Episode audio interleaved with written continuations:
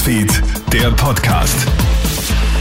Schönen Start in die neue Woche. Hier ein kurzes Update aus der Corona Hit Newsfeed Redaktion. Was passiert, wenn Russland kein Gas mehr liefert? Die russischen Lieferungen sind ja aktuell alles andere als zuverlässig.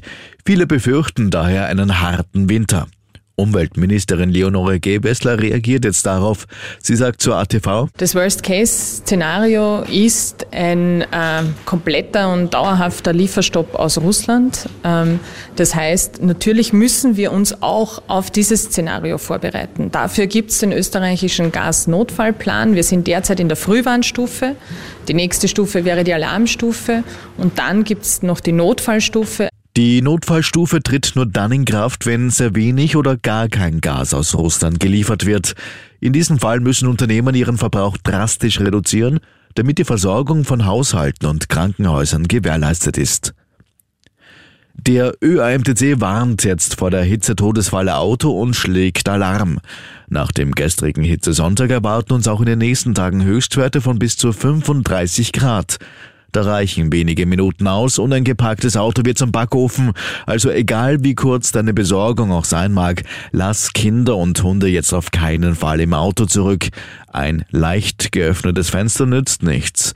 Vorsicht auch mit vermeintlichen Schatten, denn die Sonne wandert ja und das Auto steht wenige Minuten später in der prallen Sonne. Wenn du ein Kind oder ein Hund in einem Hitzeauto entdeckst, Bitte handle schnell, sagt ÖAMTC-Verkehrspsychologin Marion Seidenberger. Bitte unbedingt in rundumliegende Geschäfte, Kaffeehäuser reingehen und fragen nach dem Besitzer, nach dem Lenker des Fahrzeuges. Meldet sich dann nach zehn Minuten keiner unbedingt einen Notruf absetzen bei der Polizei.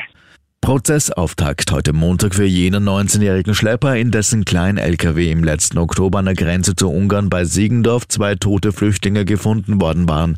Dem jungen Mann werden Schlepperei und Mord vorgeworfen. Er soll die insgesamt 29 Flüchtlinge für rund acht Stunden Fahrt ohne Pause im Laderaum eingeschlossen haben. Zwei von ihnen überlebten nicht. In Australien ist eine NASA-Rakete gestartet. Es ist der erste Raketenstart der US-Raumfahrtbehörde von einem Privatgelände außerhalb der USA.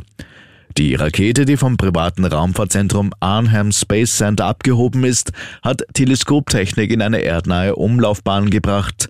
Mit der will die NASA Phänomene erforschen, die nur von der südlichen Hemisphäre aus beobachtet werden können. Soweit ein kurzes Update aus der Krone Newsfeed Redaktion. Ich wünsche dir noch einen schönen Start in die neue Woche. Krone Hit Newsfeed, der Podcast.